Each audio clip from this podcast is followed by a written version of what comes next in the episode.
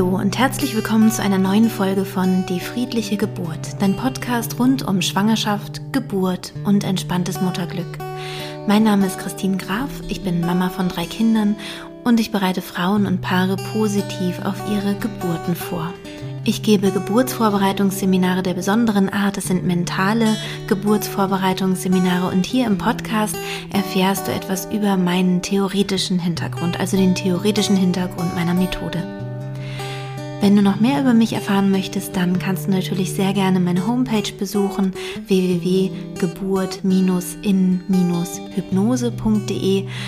Dort findest du auch meinen Online-Kurs oder auch meine Termine ähm, für meine Live-Seminare, die ich meistens in Berlin gebe, manchmal aber auch in Bayern. Im Mai sind ein paar Plätze frei geworden, weil ich in einen größeren Raum wechseln konnte. Das heißt, am 18. und 19. Mai ähm, gibt es noch ein paar letzte Plätze von meinem Live-Seminar und ich freue mich natürlich sehr, wenn da noch ein paar oder zwei Paare dazukommen. Wenn dies die erste Folge ist, die du hörst aus meinem Podcast, kann ich dir empfehlen, mit den allerersten Folgen zu beginnen, damit du ein bisschen mehr über mich und meine Methode erfährst. Und dann erklärt sich einiges vielleicht, was dann in den späteren Folgen eben dann so ähm, ja vorausgesetzt wird, sozusagen, dass du das eben schon weißt. Heute werde ich über ein Thema sprechen, das ihr euch schon längere Zeit gewünscht habt. Also auf Instagram habe ich da Umfragen gestartet und ähm, ja, Viele wünschen sich eine Folge über die Luven-Diät. Vielleicht hast du auch schon mal davon gehört.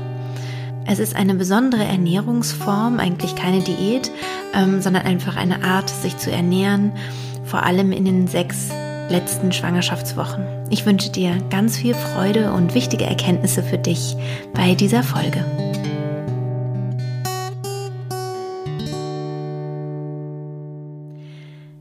Ja, wie ich gerade schon gesagt habe, ist die Luven-Diät eigentlich keine Diät, wie man sie heute versteht oder wie man den Begriff heute so verwendet, nämlich zum Abnehmen, sondern es ist tatsächlich eine besondere Form, sich zu ernähren.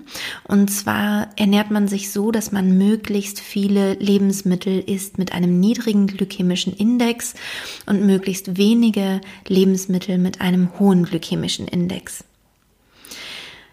Das geht zurück auf einen Arzt, und zwar Professor Dr. Frank Luven. Er ist Leiter der Geburtshilfe und Pränatalmedizin an der Universitätsfrauenklinik in Frankfurt.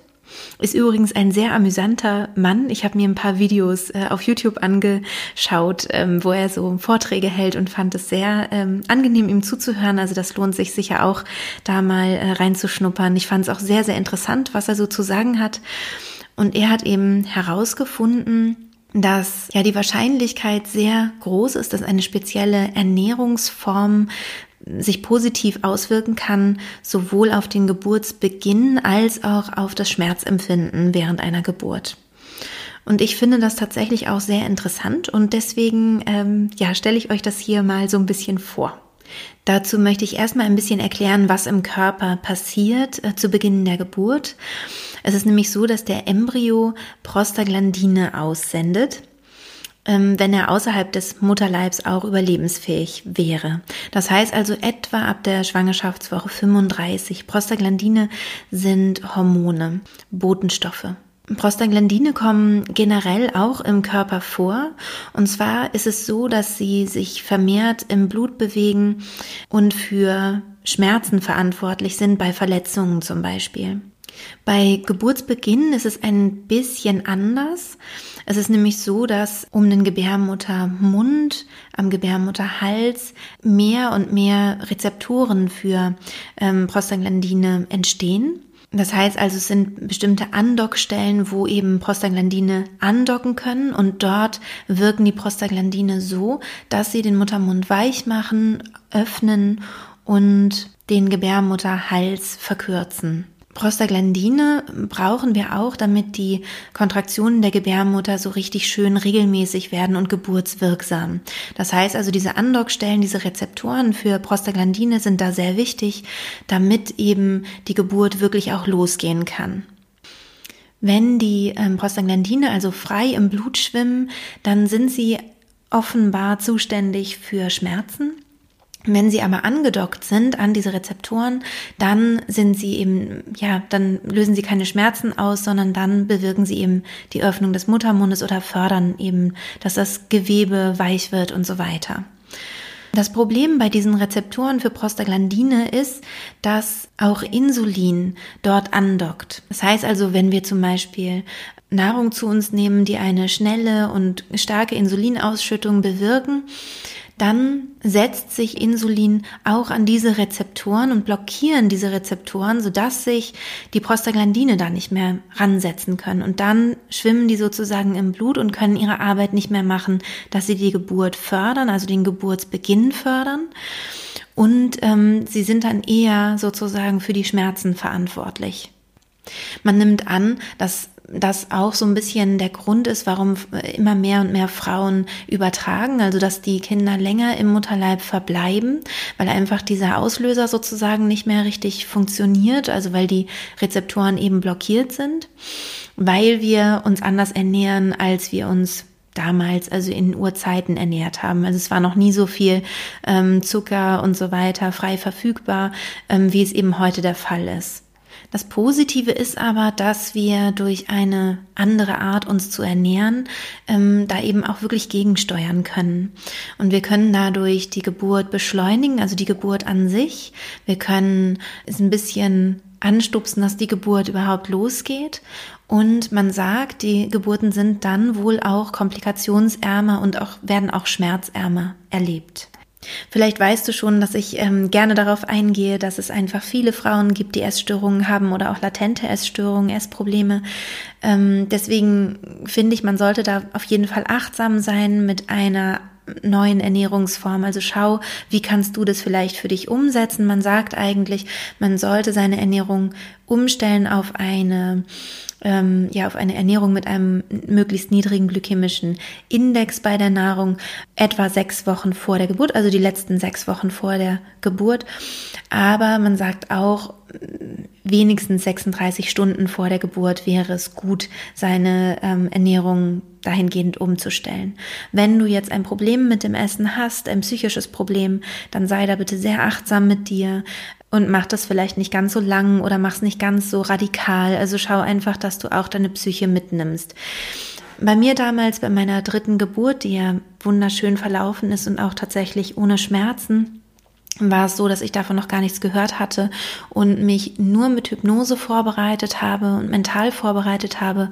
Und ich hatte eben, wie gesagt, keine Schmerzen. Und ich ähm, habe schon eher jetzt nicht, äh, nicht so optimal mich ernährt. Also das heißt, ich habe schon auch viel Süßes gegessen und so. Und ähm, von daher denke ich immer, gerade was die Schmerzen angeht, ist die Hypnose auf jeden Fall wichtiger als die Ernährung. Aber ich finde, wenn man da kein Problem hat, dann kann man sehr, sehr gerne das auch noch zusätzlich machen. Jetzt möchte ich gerne ein bisschen konkreter werden. Was kannst du also wirklich tun? Generell ist es so, dass alle unsere Nahrungsmittel einen äh, bestimmten glykämischen Index haben.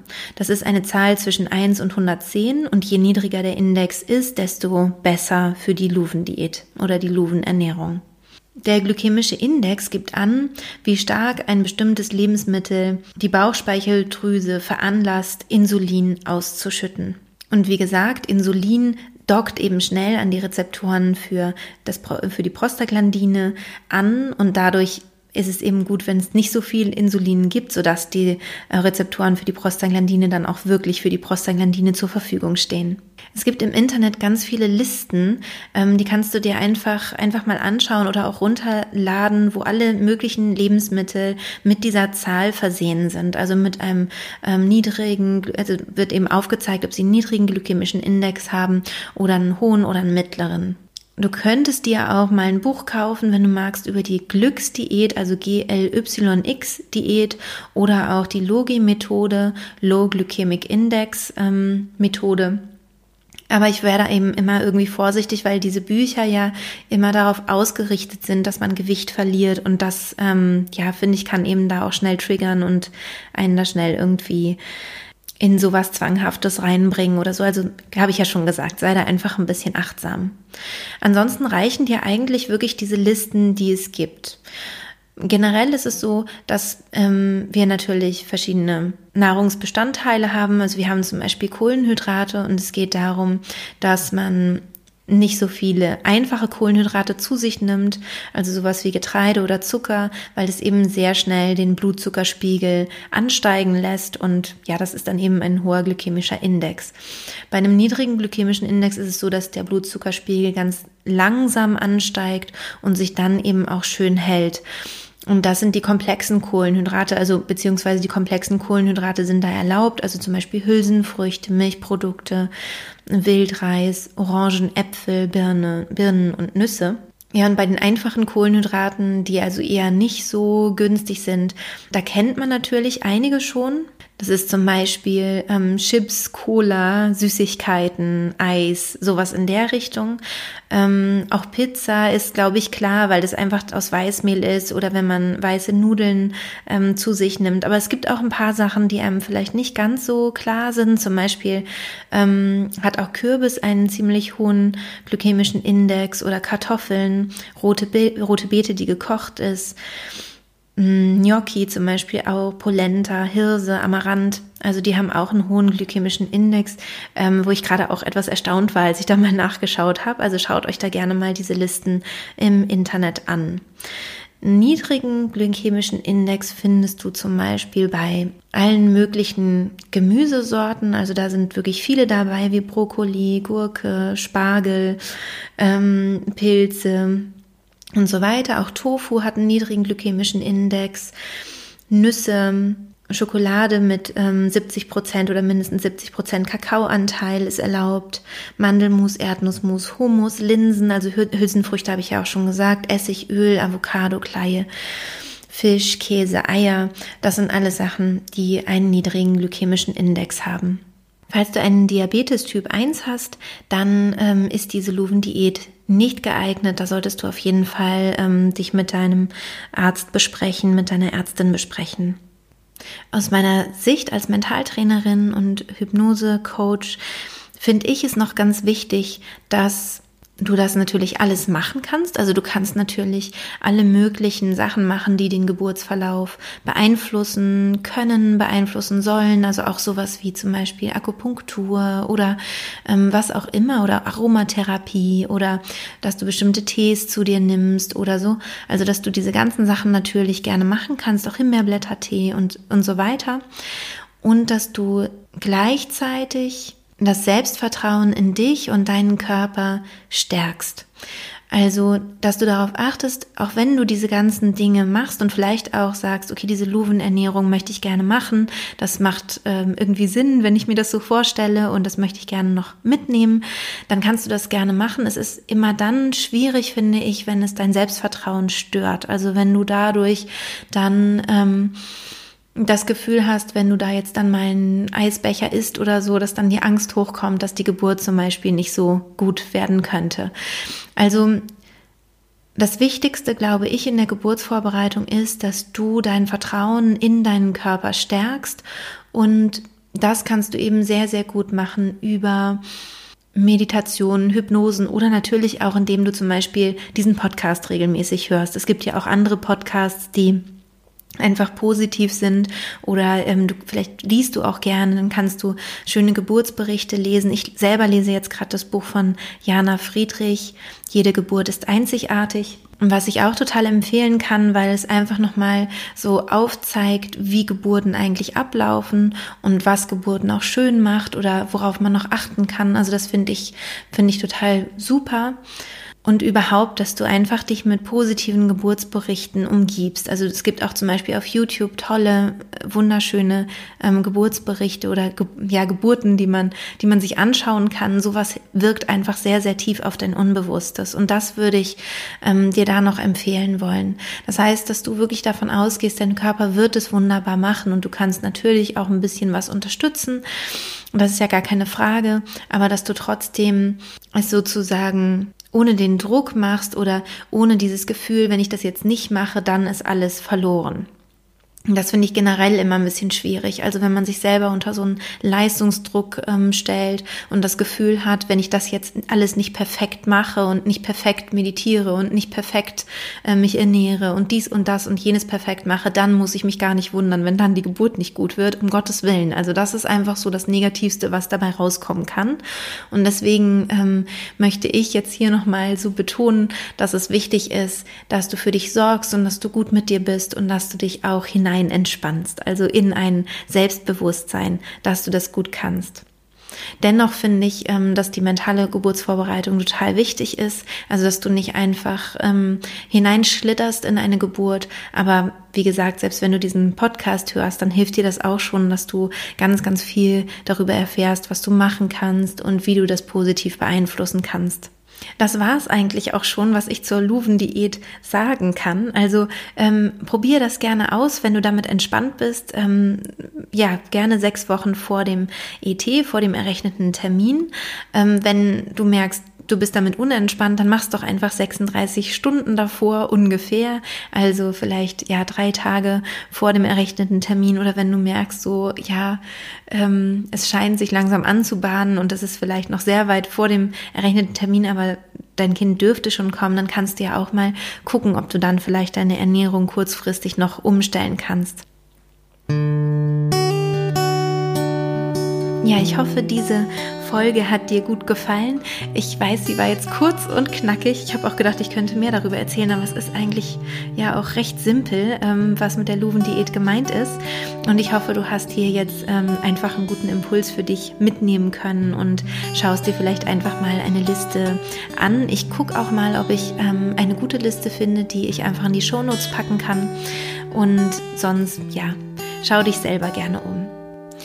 Folge mir auch gerne auf Instagram, da heiße ich die.friedliche.geburt und ich freue mich sehr, wenn wir da in Kontakt treten können. Du kannst natürlich gerne unter die aktuelle Folge dort auch was posten und immer wenn du irgendwelche Fragen, Wünsche oder irgendwelche Anregungen hast, freue ich mich auch sehr, wenn du mir schreibst. Vielleicht ist dir auch schon aufgefallen, dass ich eine App habe, die heißt die friedliche Geburt. Da findest du meinen Podcast, aber auch zwei Meditationen und falls du meinen Kurs machst, kannst du dort auch die Hypnosen machen. Du kannst auch mal in meinen Online-Kurs reinschauen, wenn du Lust hast, da so einen kleinen Rundgang mitmachen. Ja, und da gibt es jetzt eben auch eine neue Version. Vielleicht hast du das auch schon auf Instagram mitbekommen. Ich bin total froh, finde das wunderschön und freue mich auch da natürlich sehr, wenn du dir die runterlädst und genießt. Wenn du möchtest, nehme ich dich natürlich noch ein bisschen weiter an die Hand zur mentalen Geburtsvorbereitung. Dann kannst du sehr, sehr gerne meinen Online-Kurs machen oder auch live zum Seminar kommen. Wie gesagt, im Mai sind noch ein paar Plätze frei. Und ansonsten wünsche ich dir, dass du jetzt ähm, ja ganz dieses wundervolle Wetter genießen kannst. Und falls du es heute hörst, also an dem Tag, wo es erscheint, wo diese Podcast-Folge erscheint, ist Ostersonntag. Und ich hoffe, du hast ein wunderschönes Ostern. Alles Liebe und bis bald, deine Christine.